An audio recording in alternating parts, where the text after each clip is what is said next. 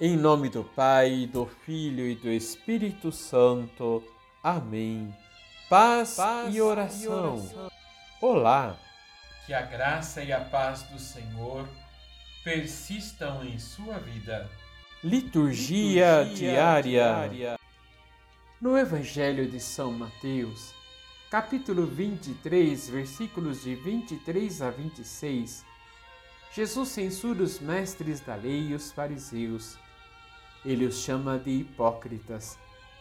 A palavra hipócrita significa que uma pessoa demonstra uma coisa, mas no seu íntimo é diferente, como se usasse uma máscara para esconder os pensamentos e sentimentos.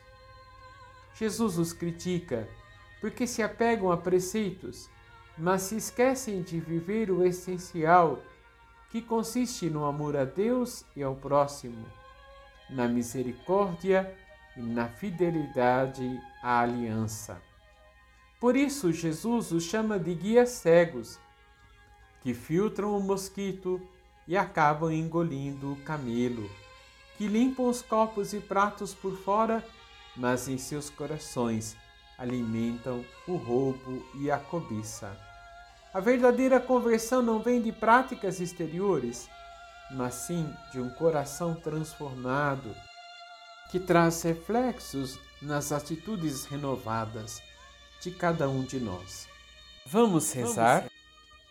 Senhor, vos pedimos a conversão das nossas vidas, para que sejam fecundas e não estéreis.